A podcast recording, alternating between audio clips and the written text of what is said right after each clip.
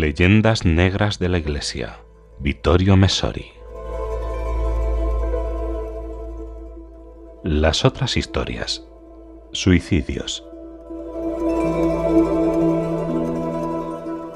Antiguamente no se les hacía un funeral dentro de la iglesia a los que se mataban, exclama un anciano que mira el noticiario en el café donde cada mañana leo la prensa.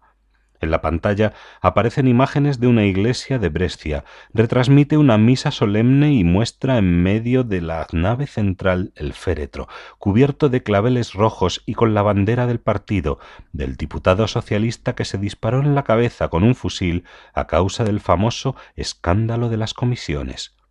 ¿Y usted qué opina? Porque ahora a los suicidas se les permite la misa, me pregunta el dueño del bar. Bueno, en la Iglesia han cambiado muchas cosas, también ha cambiado esta, respondo un tanto incómodo. La misma incomodidad de cuando me preguntan por qué se celebran funerales en la Iglesia también por aquellos que se hacen incinerar después de tantos siglos, o mejor milenios, en que también éstos, al igual que los suicidas, recibían la reprobación de la Iglesia. Son novedades que se encuentran en el nuevo Código de Derecho Canónico de 1983. En lo relativo al suicidio, la condena radical del mismo fue uno de los rasgos que inmediatamente distinguieron al cristianismo de las culturas paganas, para las cuales, en ciertas circunstancias, quitarse la vida era un acto noble, y de la tradición hebraica. El Antiguo Testamento no establece ninguna ley al respecto, ni en los casos en que se habla de un judío que se haya quitado voluntariamente la vida, el autor sacro se expresa con claridad acerca de la moralidad o inmoralidad de dicho acto. Para el cristianismo, en cambio, quizá no por casualidad se presenta a Judas, el traidor de Jesucristo, como un suicida. Es el extremo de la degradación a la que conduce el pecado. La condena de la autólisis fue tan explícita que en la Cristianitas medieval se castigaba a quien salía vivo del intento de darse muerte igual que a un homicida. Los códigos penales del Occidente moderno han eliminado el intento de suicidio de la lista de crímenes, a excepción del derecho inglés, también aquí la Gran Bretaña, que tuvo la suerte de zafarse de los jacobinos y sus derechos del hombre, siendo éste uno de los secretos de su grado de civilización. Permanece anclada en la Edad Media y procesa al frustrado suicida bajo la acusación de antiguas reminiscencias de felonía contra sí mismo, en resumidas cuentas, de cobarde. Las sanciones para aquellos que habían intentado quitarse la vida sin lograrlo también aparecían en el Código de Derecho Canónico, antes de que el nuevo hiciera tabla rasa de tantas cosas que la tradición, la experiencia y el sentimiento de la fe habían destilado durante siglos. Así, antes de 1983, el católico que hubiera intentado suicidarse no podía acceder a las órdenes sagradas. Si ya era sacerdote, se le castigaba con diversas sanciones. Si era laico, quedaba excluido de algunos derechos reconocidos por la Iglesia a los demás bautizados. En cuanto a aquellos que lamentablemente hubieran logrado llevar a cabo su propósito autodestructivo, la sanción consistía en la privación de todas las exequias religiosas y de otros oficios fúnebres de carácter público.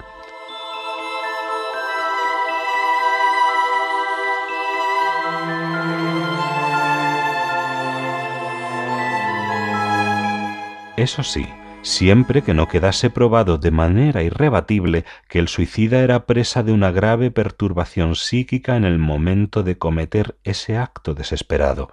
Pero este factor no se daba por descontado en todos los casos como ocurre en la actualidad.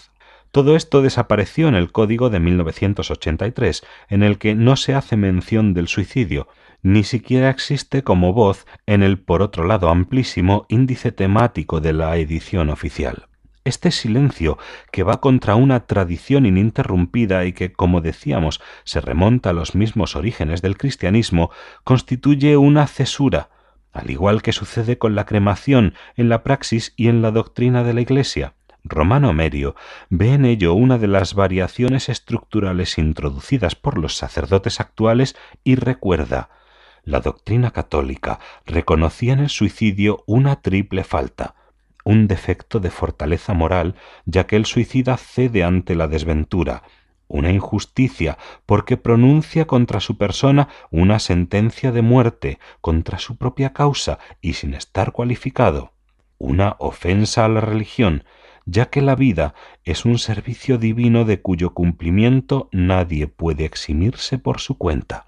Pensándolo bien, es un caso curioso, Muchas de las energías de la Iglesia se dedican con justicia a denunciar el aborto, considerado como una usurpación por parte del hombre del derecho a la vida y a la muerte, que sólo le corresponde a Dios. El mencionado nuevo código castiga con la excomunión a quien lo ponga en práctica. Es una severidad legítima en la defensa de la vida del feto que sin embargo va acompañada de una despreocupación por la vida del suicida. Por otro lado, la aparente severidad de la Iglesia antes de las variaciones actuales tendía a proteger también la vida de quienes hubieran intentado seguir el ejemplo del infortunado. Como es sabido, el suicidio es un acto contagioso, uno tira del otro como en una trágica cadena. Así, a los tres motivos de condena de la Iglesia expuestos por Amerio se añade el de escándalo, el mal ejemplo que se da a los que sobreviven, si él lo ha hecho, ¿por qué yo no? En efecto, continuando con el antiguo código, por más que estuviera en vigor hasta hace pocos años, no se negaban los funerales religiosos a aquellos suicidas de los que sólo la familia conocía la causa de la muerte. Al quedar limitado el alcance del escándalo, la Iglesia permitía las exequias religiosas, ratificando de este modo que su rechazo a los otros infortunados se debía a la responsabilidad de proteger al rebaño de fieles, pero no sólo a estos, de influencias perniciosas más que a la pretensión de adelantarse al juicio de Dios.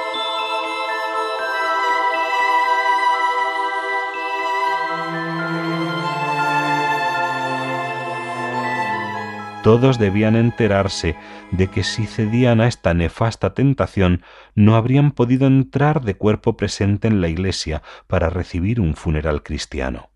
Hoy, como señala ya el citado Amerio, hemos llegado hasta este punto.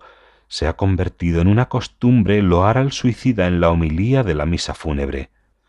En una ocasión, tras quitarse la vida un joven de unos veinte años, el rector del instituto religioso, que lo había tenido como alumno, agradeció en el funeral al suicida por el bien que había diseminado a su alrededor y le pidió excusas por las culpas que tenían en ese gesto los que le sobrevivían.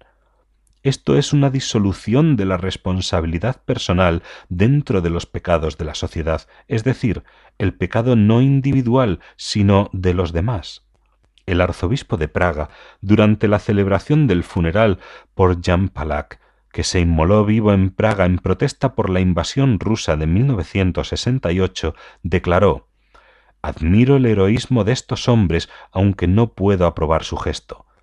El investigador suizo comenta al respecto. Al cardenal se le escapaba el matiz de que heroísmo y desesperación, o sea, ausencia de fortaleza, no van unidos. Todo ello no afecta en lo más mínimo, resulta superfluo recordarlo, la gran compasión hacia quien cede a la desesperación y que Dios no lo quiera, puede abatirnos también a nosotros. Tampoco impide creer que son numerosos los casos en los que la libertad, la capacidad de discernimiento y la voluntad se ven gravemente disminuidas en el suicida, cuya verdadera responsabilidad sólo Dios conoce. Si a nadie nos está permitido juzgar, a todos se nos demanda silencio y oración. Pero hay un género de piedad que se asemeja a la del médico que se niega a denunciar un caso de enfermedad infecciosa para que se aísle al afectado como medida de protección general. La Iglesia nunca había querido ceder a este tipo de pietismo a una costa de parecer dura a ojos de quienes no comprenden que la defensa del ser humano, de su vida y de toda la sociedad estaba detrás de algunas disposiciones, por dolorosas que fueran.